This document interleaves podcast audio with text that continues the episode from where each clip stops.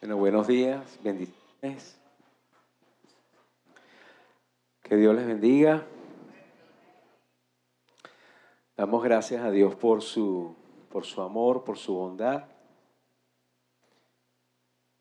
Y gracias por esta oportunidad de que me permite el pastor Popín de compartir la palabra con todos. Vamos a buscar nuestra ayuda ante la presbicia, ¿verdad? Que eso es normal. Hoy voy a compartir una palabra que yo he titulado ¿Qué significa, qué significa y qué resultado tiene el buscar a Dios? Y voy a centrarme en el profeta Amós. Eso está en la Biblia, en el capítulo 5 del libro del profeta Amós. Voy a leer los primeros seis versículos. Amós fue un hombre de Dios llamado por Dios en medio de una situación bien compleja. Él pertenecía a una zona cerca de Belén. Era un profeta de Judá, pero fue llamado a ser profeta en Samaria, en lo que es Israel, que representaba las diez tribus, y eso por supuesto incluye Samaria, que era la capital de Israel en ese tiempo. Y es bien interesante que él fue movido por Dios para traer una palabra en un tiempo de bienestar, en un tiempo de prosperidad. Y trayendo una palabra en tiempo de prosperidad, lo que él estaba hablando era un clamor, un anhelo que tenía en su corazón, que era un anhelo por la justicia. Un anhelo, un anhelo para que se hiciera lo justo, para que se viviera de la manera correcta, de acuerdo a lo que Dios pedía. Y ese anhelo por justicia lo va a expresar él en, uno de los capítulos, capítulo 9, casi al final de lo que yo les voy a compartir, como ese anhelo se cumple en Jesús y cómo nosotros necesitamos la justicia de Jesús para llevar lo que Él quiere para nosotros. Si usted tiene Biblia, vamos a leer Amós capítulo 5, verso 1 al verso 6, y luego vamos a volver sobre estos versos durante la enseñanza. Dice, leo en la Biblia textual, escuchad la palabra que entono por vosotros, cual endecha por la casa de Israel la Virgen de Israel cayó para no levantarse. Tendida yace en su suelo y no hay quien la levante. Así dice Adonai, el gran yo soy a la casa de Israel. De la ciudad que salían mil quedarán cien, y de la que salían cien quedarán diez.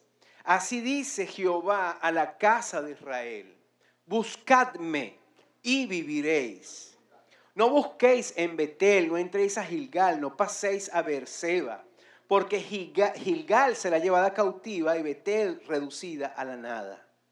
Buscad al Señor, al gran yo soy, y viviréis.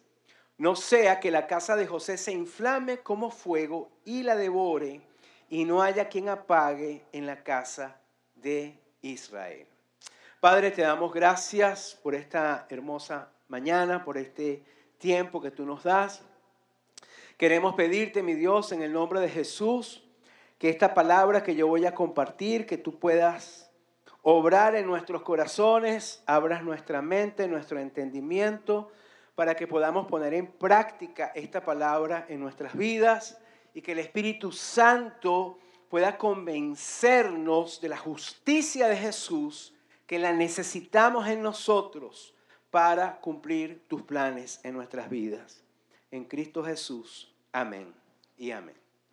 Entonces mi pregunta es, ¿qué significa y qué resultado tiene buscar a Dios? Porque muchas veces hablamos de buscar a Dios de maneras, de diferentes formas, de diferentes maneras.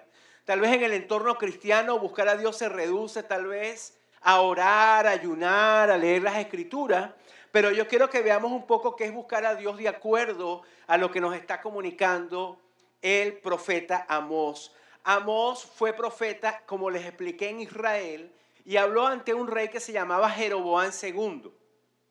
Jeroboán II fue un rey muy fuerte, fue un rey que logró hacer muchísimas cosas y es interesante que este, este sencillo sello que está colocado allí es un descubrimiento que se hizo hace casi 50 años y se determinó que pertenecía al rey Jeroboán II de la Biblia. Es un hallazgo arqueológico. O sea, estamos hablando de un personaje histórico, estamos hablando de alguien que realmente existió, que vivió y que fue rey sobre Israel. Jeroboam II tenía una particularidad de que él aprovechó que en su tiempo el imperio que se les oponía a ellos, que eran los asirios, lograron luchar y vencer a los sirios, que eran los que estaban al norte de lo que sería, en este caso, Israel. Y por conflictos internos en el momento del reinado de él, por conflictos que habían dentro del, imperio asirio como tal, fue debilitado el imperio. Y el profeta Jonás, que nosotros conseguimos en la Biblia, le dice a Jeroboam II, le dice, mira, Dios te va a dar la oportunidad de que tú recuperes territorios y él ciertamente recuperó territorios. Ahí tienen ustedes una figura de un mapa. Él recuperó todos los territorios para Israel que tenía el rey David y que tenía el rey Salomón. O sea que vino a ser un rey muy importante. Empezó a controlar las rutas de comercio y empezó a generar una prosperidad dentro de su nación y empezó a generar una prosperidad dentro de su pueblo.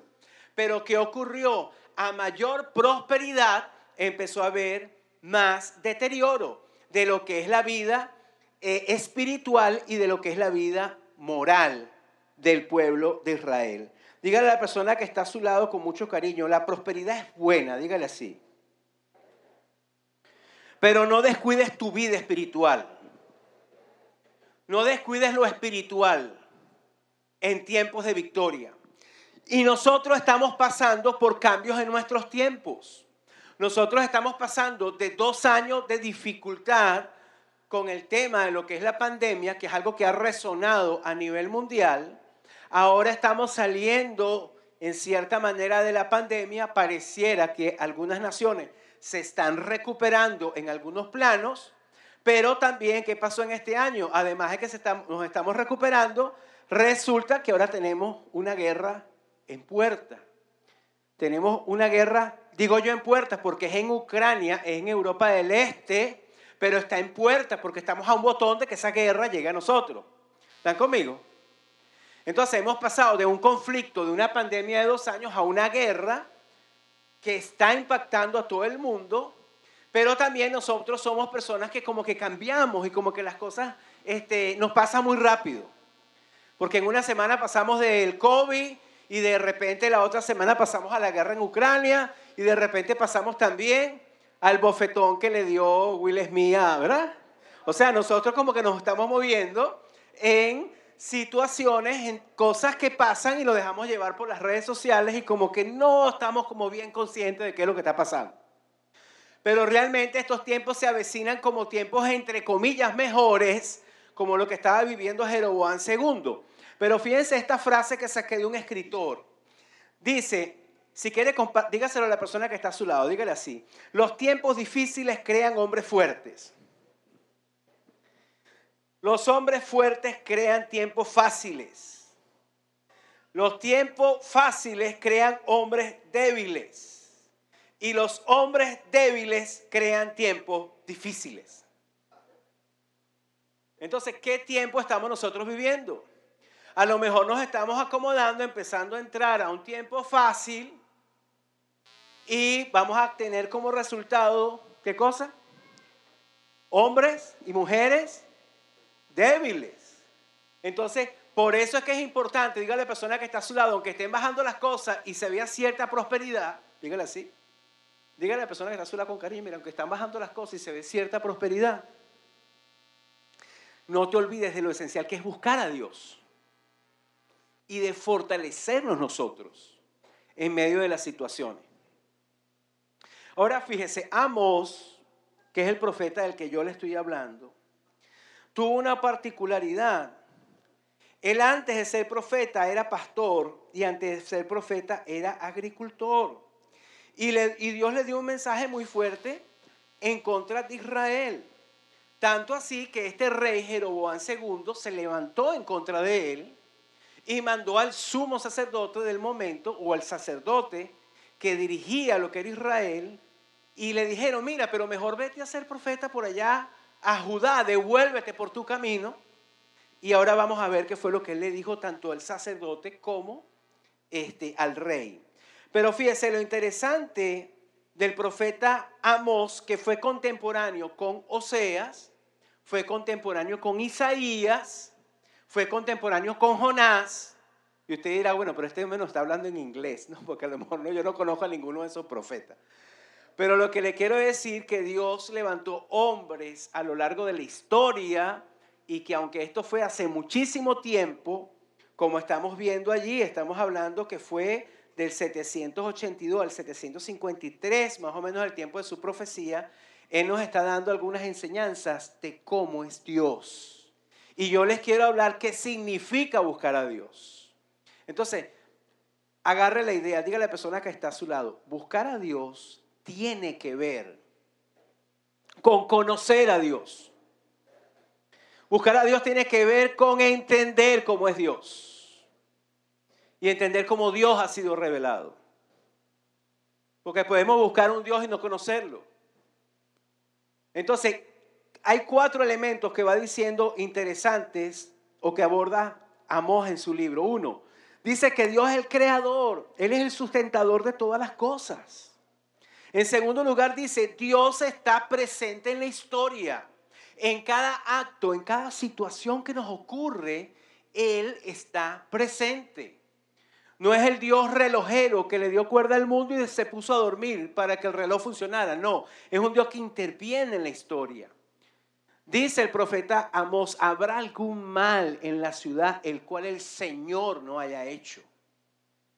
Hablará el Señor y no, no, hay, no hay quien profetice. Entonces, el Señor envía su, espíritu profético y está presente en cualquier situación. Tercero, es el Dios único. Pero nosotros lo suplantamos, lo, suplantamos por nuestras riquezas, lo suplantamos por nuestros lujos, lo suplantamos por nuestros deleites. Cuarto, es sobre todo, es el Dios de justicia. Él es un Dios que le duele la aflicción del que sufre, la opresión del pobre, del necesitado, del menesteroso. Es un Dios de justicia. Y Amós está mostrando cómo debe ser Dios.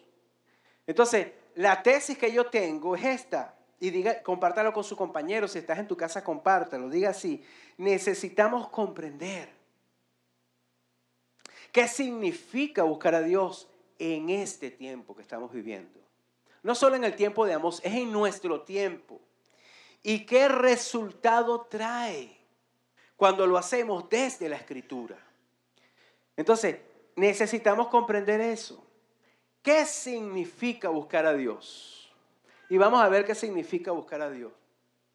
Lo primero es que buscar a Dios es conocer que Dios proclama que la injusticia trae consecuencias.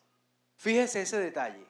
La injusticia, cualquiera que sea, decía el apóstol Pablo, la justicia de Dios se revela desde el cielo contra toda injusticias de los hombres que con engaño detienen la verdad. Así dice Pablo en Romanos. Entonces, ¿qué, está, ¿qué es lo que está enseñando? Que Dios está proclamando que la injusticia trae consecuencias. Fíjense esto, Jeroboam este, manda al sumo sacerdote, o sea, están en complot, el rey, el gobierno político y el gobierno religioso. Van en contra de Amós, no profetices aquí, vete de aquí porque no vamos a saber qué va a pasar contigo, aléjate de acá. Jeroboam le dice a Masías, eso está en el libro de Amós, le dice al sacerdote, ¿sabes qué? Tu esposa va a ser una prostituta y tus hijos van a morir y tú vas a morir en esta ciudad. Eso pasó en dos años, ocurrió. Dice el libro de Amós capítulo 1 que esta profecía se levantó dos años antes del gran terremoto que azotó a todo Israel y a toda esa zona. Cuando usted lee Amós capítulo 1, verso 1. Eso que ustedes ven allí es una excavación. Pueden ver la figura, ¿verdad? Esa es la última excavación que se hizo en el muro antiguo de Jerusalén. Se excavó bajo tierra, se empezaron a levantar una serie de cosas, muchos metros debajo de tierra, y se encontraron escombros muy grandes y cosas destruidas, como que les hubiera caído muchísimas cosas, y los arqueólogos descubrieron hace poco, porque eso no tiene mucho tiempo, que eso representa el terremoto que ocurrió en época de Amós en el siglo 8 antes de Cristo. O sea, no, no es algo nada más que está allí, no, es que eso se ha demostrado, la arqueología ha demostrado que efectivamente ocurrió un grandísimo terremoto sobre Israel porque no escucharon la palabra que le trajo Amós. El rey quiso burlarse de él y ¿sabe qué le dijo Amós al rey?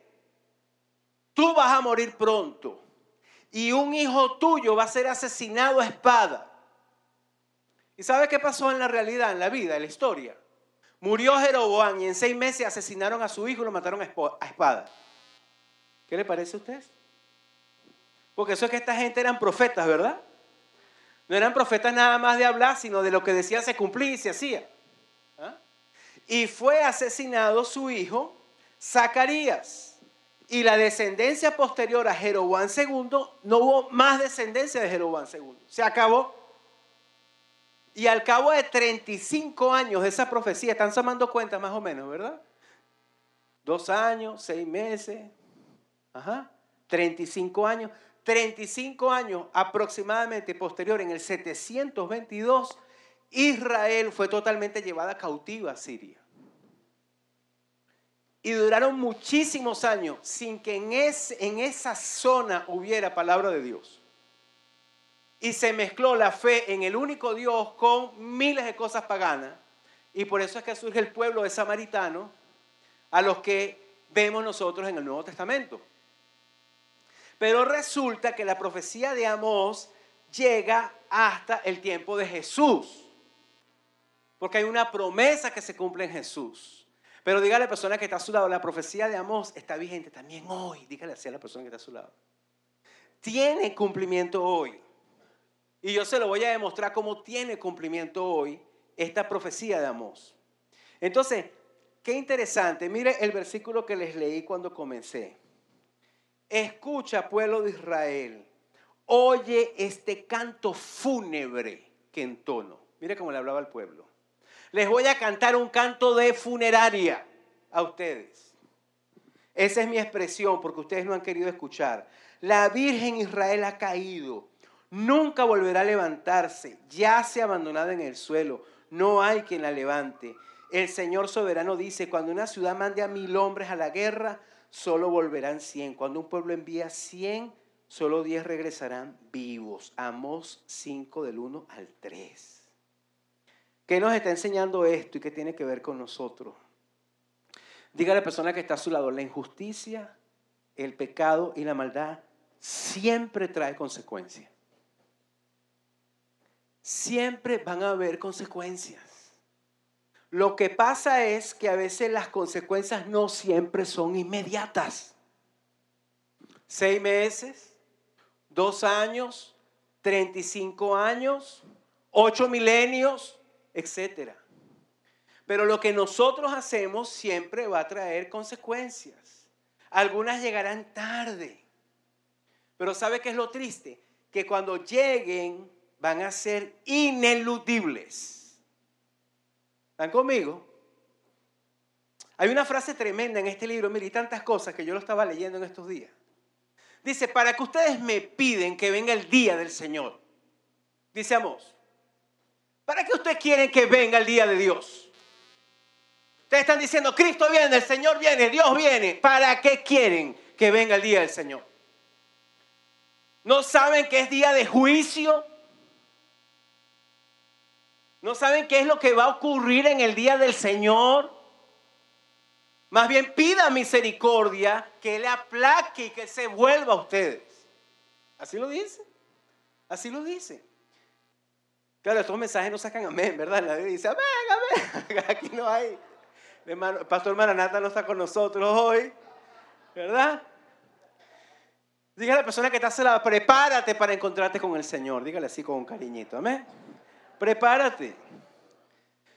Mire, lo que pasa con la gente es que la gente, como no ve consecuencias inmediatas, vivimos como nos da la gana. La persona que está todos los viernes emborrachándose y tomando licor y le falta a su familia y bebe como un loco, como no él ve que al día siguiente le da un paro cardíaco y se muere, él no para lo que está haciendo. Pero en 20 años usted lo verá con un cáncer en el hígado, o lo verá con diabetes, o lo verá con otros problemas.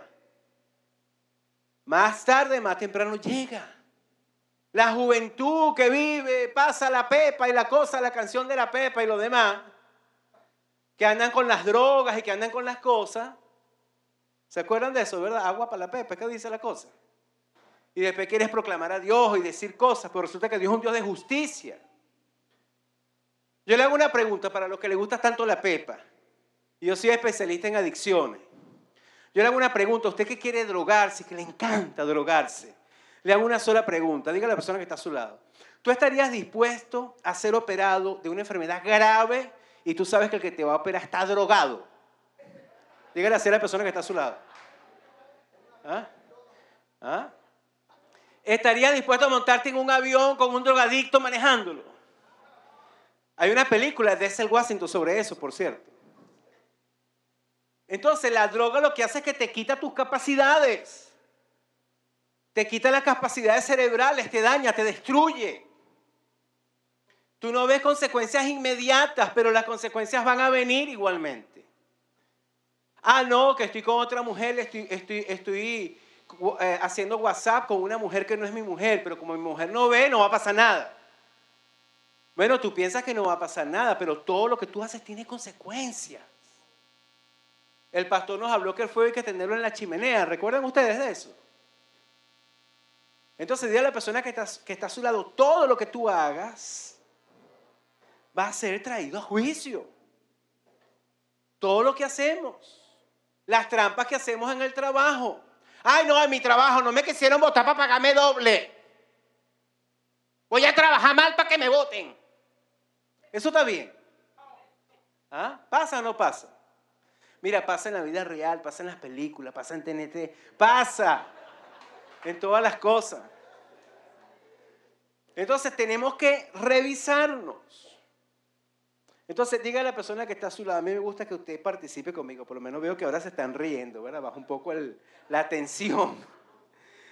Diga a la persona que está a su lado, buscar a Dios es reflexionar sobre nuestros caminos, ya que la injusticia trae consecuencias.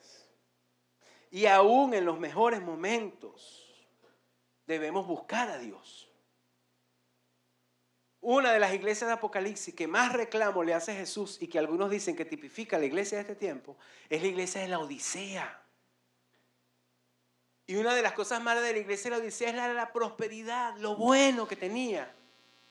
Porque tú dices, yo soy rico y me he enriquecido y no tengo necesidad de nada y tú no sabes que tú eres un ciego, un pobre, un miserable, un desventurado y además estás desnudo. Le dice Jesús, ven a mí, compra de mí colirio para que veas. Entonces Dios nos está llamando como su iglesia o a los que somos cristianos y a los que no son cristianos también que pensemos que es lo que nosotros decimos buscar a Dios. Buscar a Dios no solamente es invocar y, poner la mente en blanco. El diablo quiere que usted ponga la mente en blanco. Dios quiere que usted ponga la mente en Cristo. Y Dios quiere que usted se revise y que yo me revise cómo estamos viviendo. Esa es la verdadera espiritualidad que necesitamos. Segundo, vamos a ver otra cosa, amados. Buscar a Dios es entender que Dios está llamando a practicar justicia. Mire esto. Buscar a Dios es rectificar. Pero buscar a Dios es entender que Dios está llamando a practicar justicia. A vivir no solamente para mí. Dice el profeta, Ustedes tuercen la justicia y la convierten en trago amargo para el oprimido. Tratan al justo como una basura. ¿Cómo odian ustedes a los jueces que son honestos? ¿Cómo desprecian a los que dicen la verdad? Pisotean a los pobres, robándoles el grano con impuestos y rentas injustas. Por lo tanto, aunque construyan hermosas casas de piedra, nunca vivirán en ellas. Aunque planten viñedos exuberantes, nunca beberán su vino. Mira, lo que dice. Es una exhortación muy grande, es una exhortación muy fuerte. Nuestros actos injustos, dígale a la persona que está a su lado, Dios te ve. Mira, hay un versículo de que dijo Jesús que yo digo, Señor, ¿qué va, a hacer esto? De toda palabra ociosa que hablen los hombres, de ella darán cuenta en el día del juicio. ¿Usted se ha puesto a pensar lo que eso quiere decir? ¿Ah? Imagínese. No voy a hablar de eso porque va a ser otro mensaje.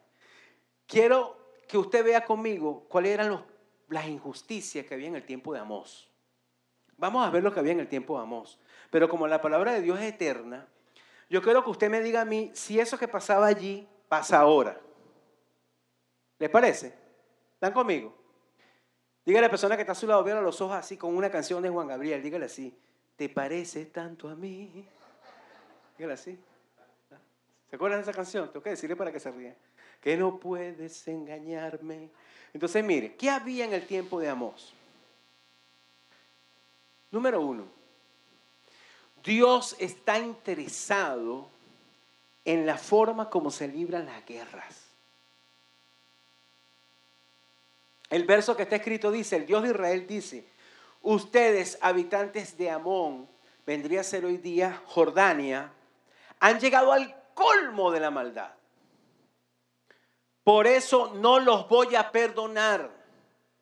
Para agrandar su territorio, en Galaad le hicieron daño o partieron en dos a las mujeres embarazadas.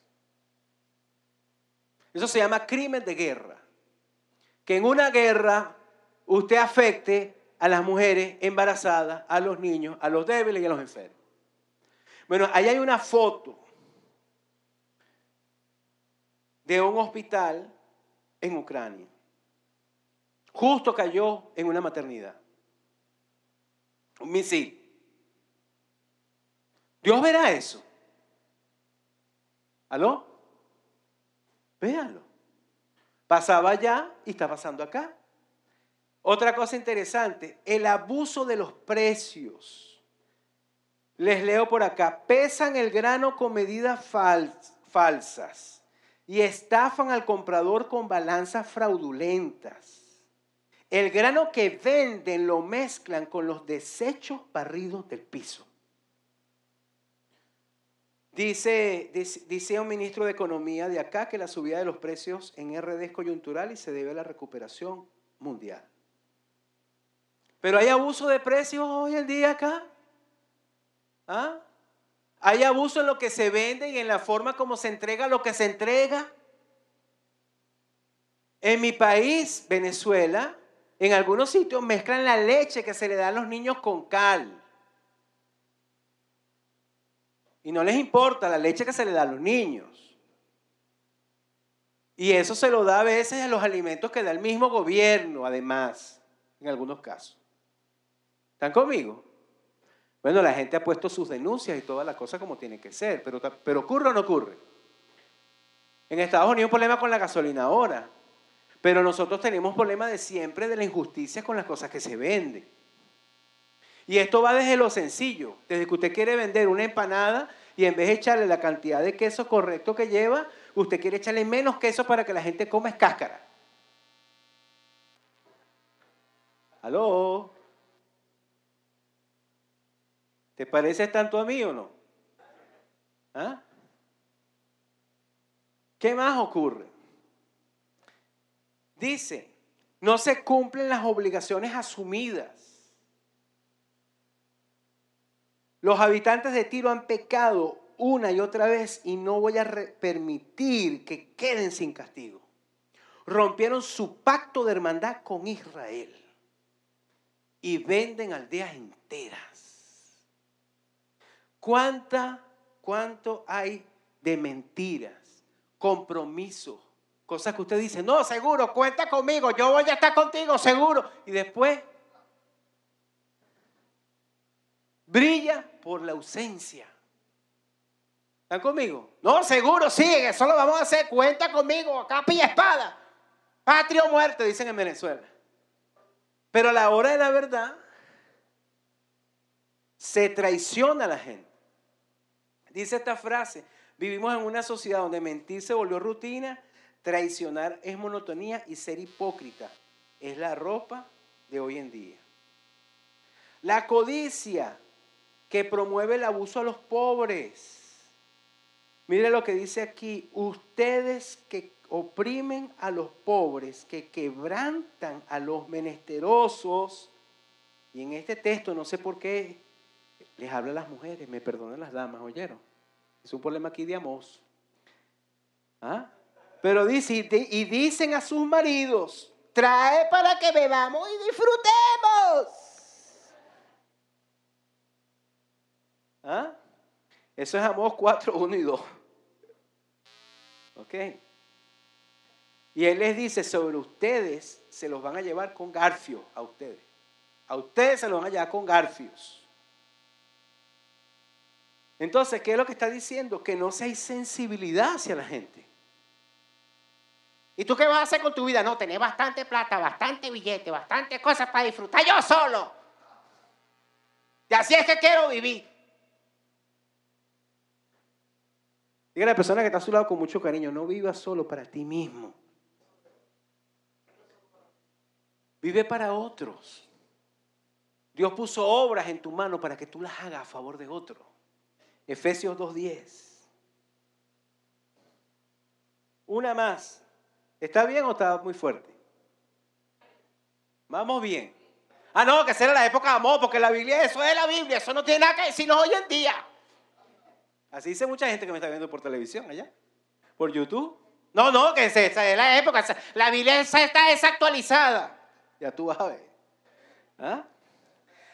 Las clases gobernantes se endurecen por su poder y generan más desigualdad. Los poderosos generan más desigualdad. Los cuernos del altar, Amós capítulo 6, los cuernos del altar serán quebrados y caerán al cielo, al suelo. Destruiré las casas de los ricos, sus mansiones de invierno y sus casas de verano. Ay Dios, lugares de veraneo. Yo no sé dónde será eso, ¿verdad? Es extraño. ¿Verdad? Dice un reporte de la pobreza en República Dominicana que hay 40% de pobreza. Dice este reporte, eso no lo estoy diciendo yo por si acaso, es una reportera y está el artículo, se lo puedo dar después. Dice este reporte que algunos disfrutan, algunos funcionarios disfrutan de sueldos hasta 500 mil pesos pagados Mientras otros viven al día a día que no consiguen ni 20 pesos para comprar un pan. Eso lo dice una reportera de aquí. ¿Ah? Hay demasiada desigualdad, pero hay demasiada injusticia. Mire, yo trabajé en mi país promoviendo un, un movimiento que se llamaba responsabilidad social empresarial. Y motivábamos a los empresarios que fuéramos a los hospitales y que fuéramos a los lugares pobres para que hiciéramos actividades con los niños. Y nos costó mucho. Después de cinco años dándole talleres de autoestima, de crecimiento personal, de inteligencia emocional, de manejo del estrés, de asertividad, de trabajo en equipo, de todas esas cosas bonitas, le dijimos, pero por Dios, no nos paguen, danos 30% menos y vamos a usar ese 30% para hacer trabajo en hospitales. Eso lo hicimos por 14 años en Venezuela. ¿Me entiende? Entonces no hay conciencia de que la riqueza que tienes es para hacer un bien a otro. ¿Qué pasaría si la gente invirtiera el 10% de las ganancias? Yo estoy diciendo el 30%, vamos a decir el 10, vamos a decir el 20 para que dé el 10 para, la iglesia, los 10, pues, para que cumpla con Dios. Pero vamos a decir el 20. ¿Ah? ¿Qué pasaría si invertimos el 20% para hacer el bien? ¿Qué pasaría? ¿Aló? ¿Aló? ¡Eh! Diga a la persona que está a su lado, ¿podemos hacer algo? No es la solución generar odios entre ricos y pobres, es la mentira del comunismo, que quiere sembrar odio entre las clases. Tenemos que sembrar reconciliación. Que el rico se siente en la mesa con el pobre, que coman juntos y que se digan hermanos. Eso es lo que enseñó el apóstol Pablo cuando lo de Onésimo. ¿Me entiende? El comunismo lo que trae es división, odios, y después los que fomentan el odio se hacen ricos y quedan peores que esto. En mi país hay 90% de pobreza, ahí tiene usted la muestra. 90% de pobreza y un salario de un dólar. Ahorita lo subieron a 20 dólares como una gran hazaña, pero ya se están preparando para subir todos los precios otra vez. Amén. Ok, me quedan tres y voy con el final. me perdonan, ¿verdad? Dice, la inmoralidad sexual genera consecuencias. Mire, yo estoy atendiendo a algunos jóvenes que vienen a pedir orientación con sus padres y me he enterado algunas cosas.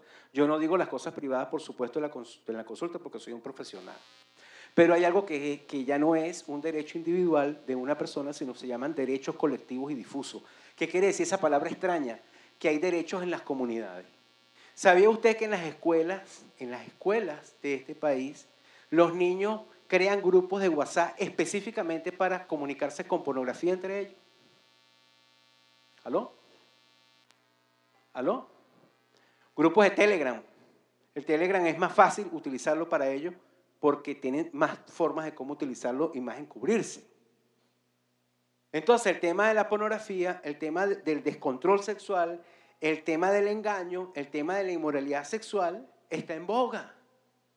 Y eso trae consecuencias. Mira cómo dice Dios de esto. Dios dice, Dice, un hombre y su padre se llegan a la misma joven. Y dice, profanando mi santo nombre. Eso es lo que dice ahí. ¿Me estoy explicando? ¿Por qué profanan tu nombre?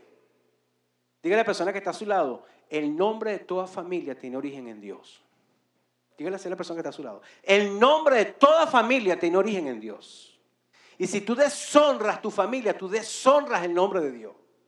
Aunque tú lo proclames con tu boca. ¿Me estoy explicando? Entonces tenemos que volver a, rectificar, a sanar. Dos cosas más. Injusticias en los tribunales. ¿Verdad que eso no ocurre en este país? ¿Están conmigo? Eso no pasa aquí. Eso era en la época de amor. En Venezuela eso no ocurre. Bueno, gracias a Dios que pusieron una sede de la Corte Penal Internacional por algo. La semana pasada, ojalá hagan algo. Con la ayuda del Señor. Entonces, fíjense qué dice. Dice acá, casos de corrupción, lavado y narcotráfico, retos de justicia en este 2022 para República Dominicana. Impunidad, porque hay mucha corrupción, narco, narcotráfico, imagínese usted, y retos son retos de justicia. Hace falta sal en la tierra. ¿No cree usted que hace falta sal? ¿No cree usted que hace falta jueces justos? ¿No cree usted que hace falta una familia un poco mejor? ¿No cree que necesitamos mejores gobernantes? ¿No cree que necesitamos empresarios con más amor y con más misericordia? ¿No cree que necesitamos ser más responsables? ¿Aló? Amén, hermanos. Y el último, violencia y maltrato a los demás y la inhumanidad de los grandes negocios. Ustedes, habitantes de Gaza, no los perdonaré porque ustedes convirtieron a pueblos enteros en sus esclavos. Maltrato, abuso, violencia. Mire, yo trabajo en una institución que atiende niños. Yo estoy eh, guiando un grupo de, psicólogos como orientador. La persona que dirige el grupo me, dijo esto hace como un mes. Cuando yo empecé a trabajar acá, hace como, póngase, dos o tres años, de cada diez niños que llegaban a la institución, dos eran víctimas de abuso físico, verbal y sexual. Hoy día, de cada diez niños que llegan a la institución, ocho o nueve son víctimas de abuso físico, verbal y sexual. ¿Qué piensa usted de eso? ¿Qué está pasando? Nos estamos deteriorando. ¿Me estoy explicando? Tenemos que trabajar con las víctimas y eso es hacerle justicia a ellos. Sanarles, hacerle justicia. Tenemos que también trabajar con los victimarios para que sean libres del espíritu que los controla y de la corrupción que le generó la pornografía y toda una vida distorsionada en la sexualidad. Se necesita restauración y sanidad. ¿Usted no lo cree? 160 millones de niños son explotados todos los años, de acuerdo a la UNICEF, a este año. Diga a la persona que está a su lado, dígale así. El pueblo de Amos estuvo bajo un juicio. Dígale así. Dígale, la pregunta, ¿Tú crees que nuestro mundo como que, como que también le falta o como que puede estar en un juicio? ¿Qué piensa? ¿Qué piensa usted? Nuestro mundo, nuestras naciones, nuestros países. Entonces, ¿qué podemos hacer? ¿Qué es lo que Dios quiere? ¿Qué es lo que Dios quiere? Jacobo, Santiago decía, la misericordia triunfa sobre el juicio. ¿Qué es lo que Dios quiere para nosotros? Entonces vamos ahora. Diga a la persona que está a su lado, entonces vamos a ver qué es buscar a Dios. ¿Ok? Tercero, buscar a Dios es un llamado a rectificar, a volvernos de corazón a Él, a interceder para que brille la justicia. Amós dijo que vivimos en tiempos peligrosos. Amós 5:13. El prudente en el tiempo peligroso ve cómo hace. ¿Ok? ¿Qué necesitamos hacer nosotros? Dígale a la persona que está a su lado, tenemos que buscar más profundamente a Dios, dígale así. No podemos descuidarnos. Tenemos que buscar más profundamente a Dios. Por lo tanto, yo traeré sobre ustedes los desastres que ha anunciado. Pueblo de Israel, prepárate para encontrarte con tu Dios en el juicio. Amós 4:12. Mire qué pasaje tan tremendo. Prepárate para encontrarte con Dios en el juicio.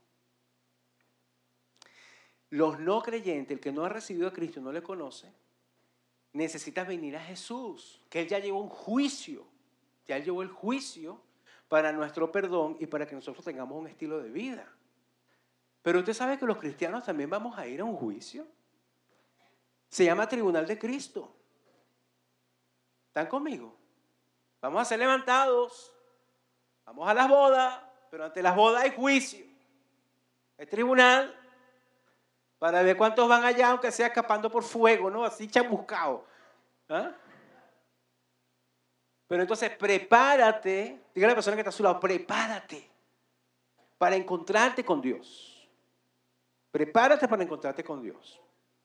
Entonces es un llamado para encontrarnos con Dios a fin de rectificar. Segundo, es un llamado a encontrarnos con Dios en comunión, en ser sensibles a Dios un llamado en considerar la justicia. Ahora bien, esto es lo que el Señor dice. Vuelvan a buscarme y vivan. Dígale a la persona que está a su lado, vuelvan a buscarme y vivan. Dígaselo así. Dígale, buscadme y viviréis. Porque usted cree que es vida, esa vida de injusticia, eso es vida. Vivir engañando a los demás y engañándote tú. Vivir presa de tus pasiones, de tu deseo, de tu descontrol, de la mentira, del engaño, de la corrupción, del maltrato, del daño al otro, del abuso a la gente. Eso es vida. ¿Qué dice el Señor? Buscadme y qué cosa? Viviréis. Buscad el bien y no el mal. Y viviréis. El Dios de los ejércitos será con ustedes. Como habéis dicho, hemos aborrecido el mal y amado el bien. Ahora pues, Dile a la persona que está a su lado, afirma la justicia en la puerta. Dígale así, afirma la justicia en la puerta. Y quizás el Señor tendrá compasión de nosotros. Tenemos que afirmar la justicia. La gracia, que es la que nos permite recibir su justicia, pero con su justicia tenemos que caminar. Amén, hermanos. Ah, no, hermano, pero que usted nos habló del Antiguo Testamento. Eso no está en el Nuevo Testamento. Lean conmigo este texto. Busquen primero. Díganlo conmigo. Busquen primero.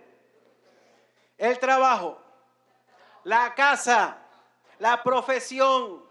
Cómo se van a ganar el billete. Las monedas y los cuartos. Busquen primero los lujos. Busquen las casas donde van a veranear. Dígale, dígale, piensa en la cabaña que vas a poner a alquilar. Ajá. Y después, si te queda tiempo, busca el reino de Dios. ¿Así dice el versículo? ¿Cómo que no? Ay, ¿será que no sirven estos lentes? Ajá.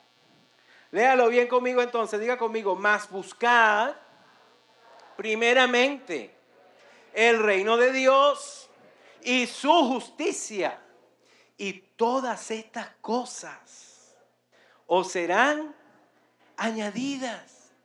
Y la cabaña también, sí. ¿Ah? ¿Ah? Y el viajecito para Sosúa también. ¿Ah? ¿Quién dijo eso? ¿Quién dijo eso? Dígale a la persona que está a su lado, Jesús de Nazaret. Jesucristo el Señor. Vamos al otro texto, que este lo, lo leyó un hermano amigo de nosotros. Dígale a la persona que está a su lado, ama de verdad, ama sin fingimiento. Y dígale, aborrece lo malo y sigue lo bueno. ¿Mm? Es la misma profecía de Amós, pero ahora está en boca de Pablo. ¿Qué involucra para cerrar aquí la búsqueda de Dios?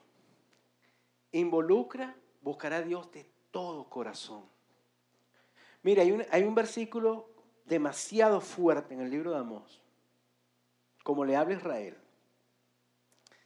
Él les dice, dejen su música, dejen sus canciones.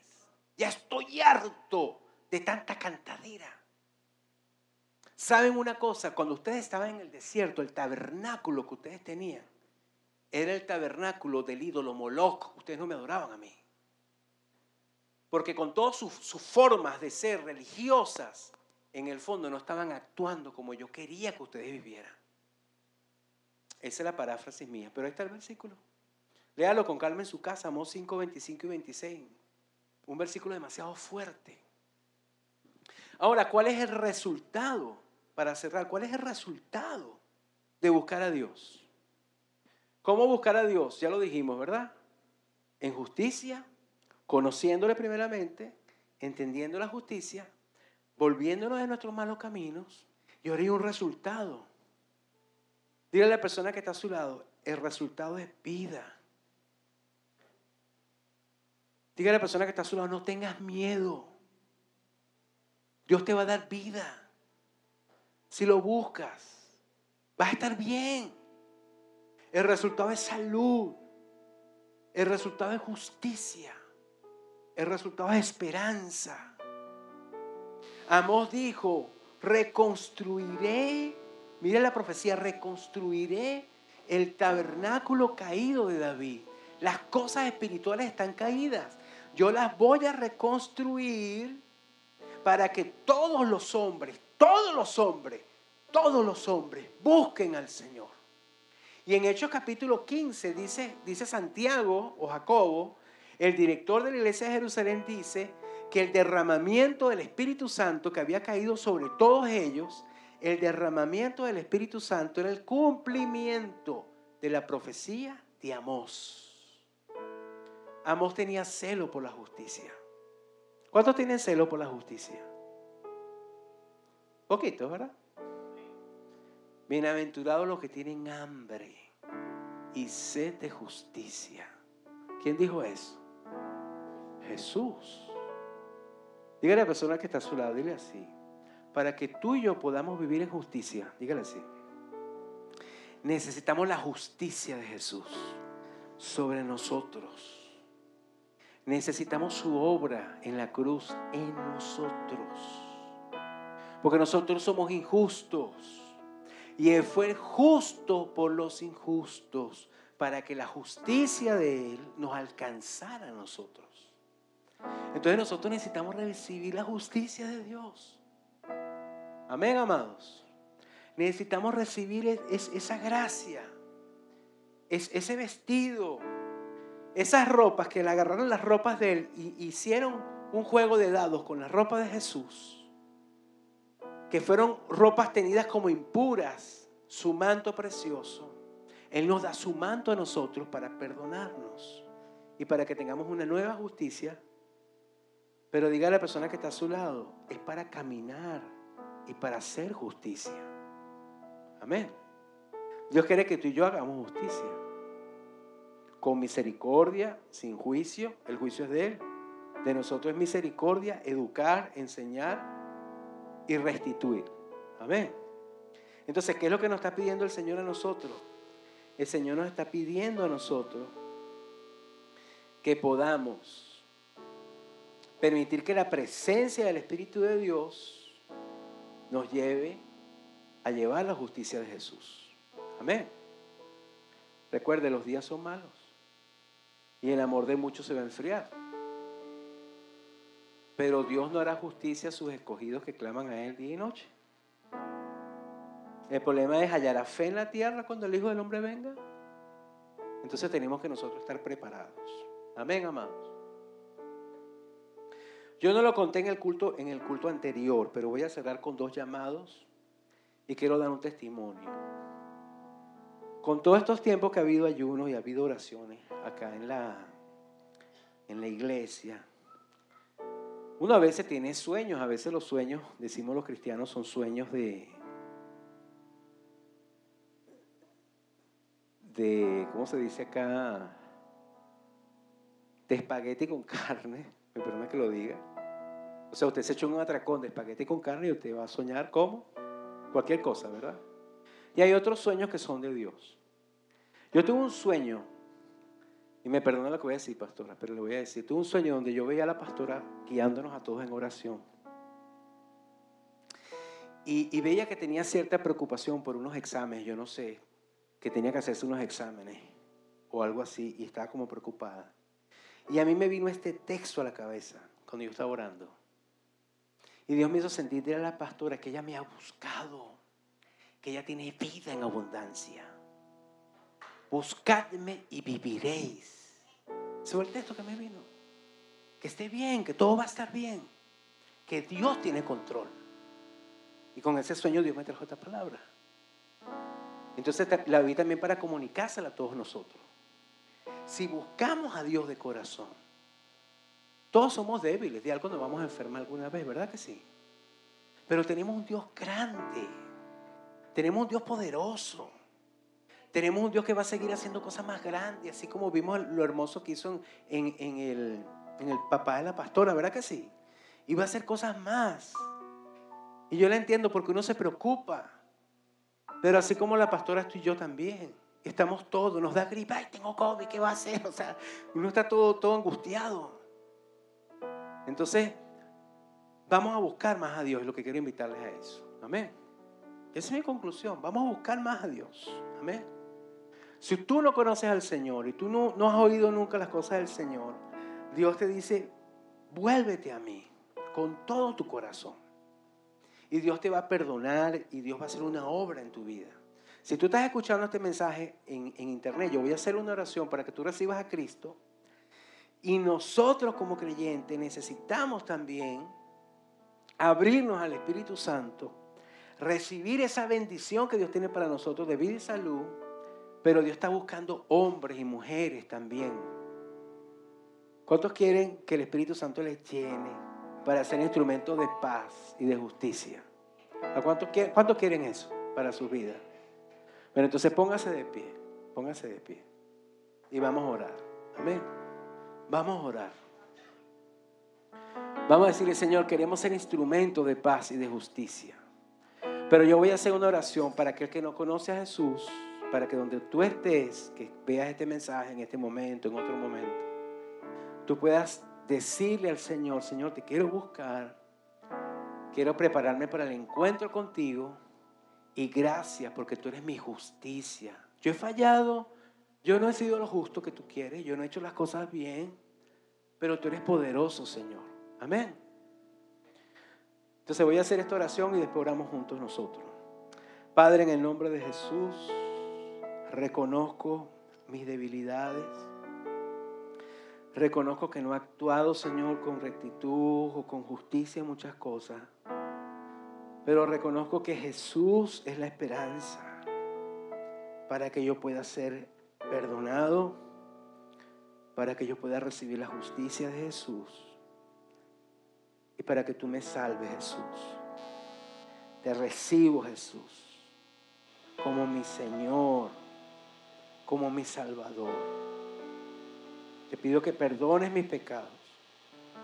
Te pido que me limpies con tu sangre. Y quiero que transformes mi corazón. Te abro mi corazón, Jesús. Te recibo como mi Señor y mi Salvador. Ayúdame a ser la persona que tú quieres que yo sea. Y transforma mi vida. Amén. Si alguien recibió esa oración y está acá, nos gustaría que te levante su mano. Y después con el pastor Leo, ahí hay un amigo aquí adelante. Otra persona que haya recibido a Cristo que levantara su mano y después los pastores le van a asistir, el amigo que está acá o cualquier otra persona. Yo quiero que los demás repita conmigo y después le voy a pedir al pastor que ore por nosotros. Amén. Vamos a pedirle a nuestro pastor que nos bendiga. Pero diga conmigo, Señor Jesús, entiendo por tu palabra que hemos vivido tiempos difíciles y que parecen, Señor, que vienen otros tiempos. Pero reconocemos que te necesitamos.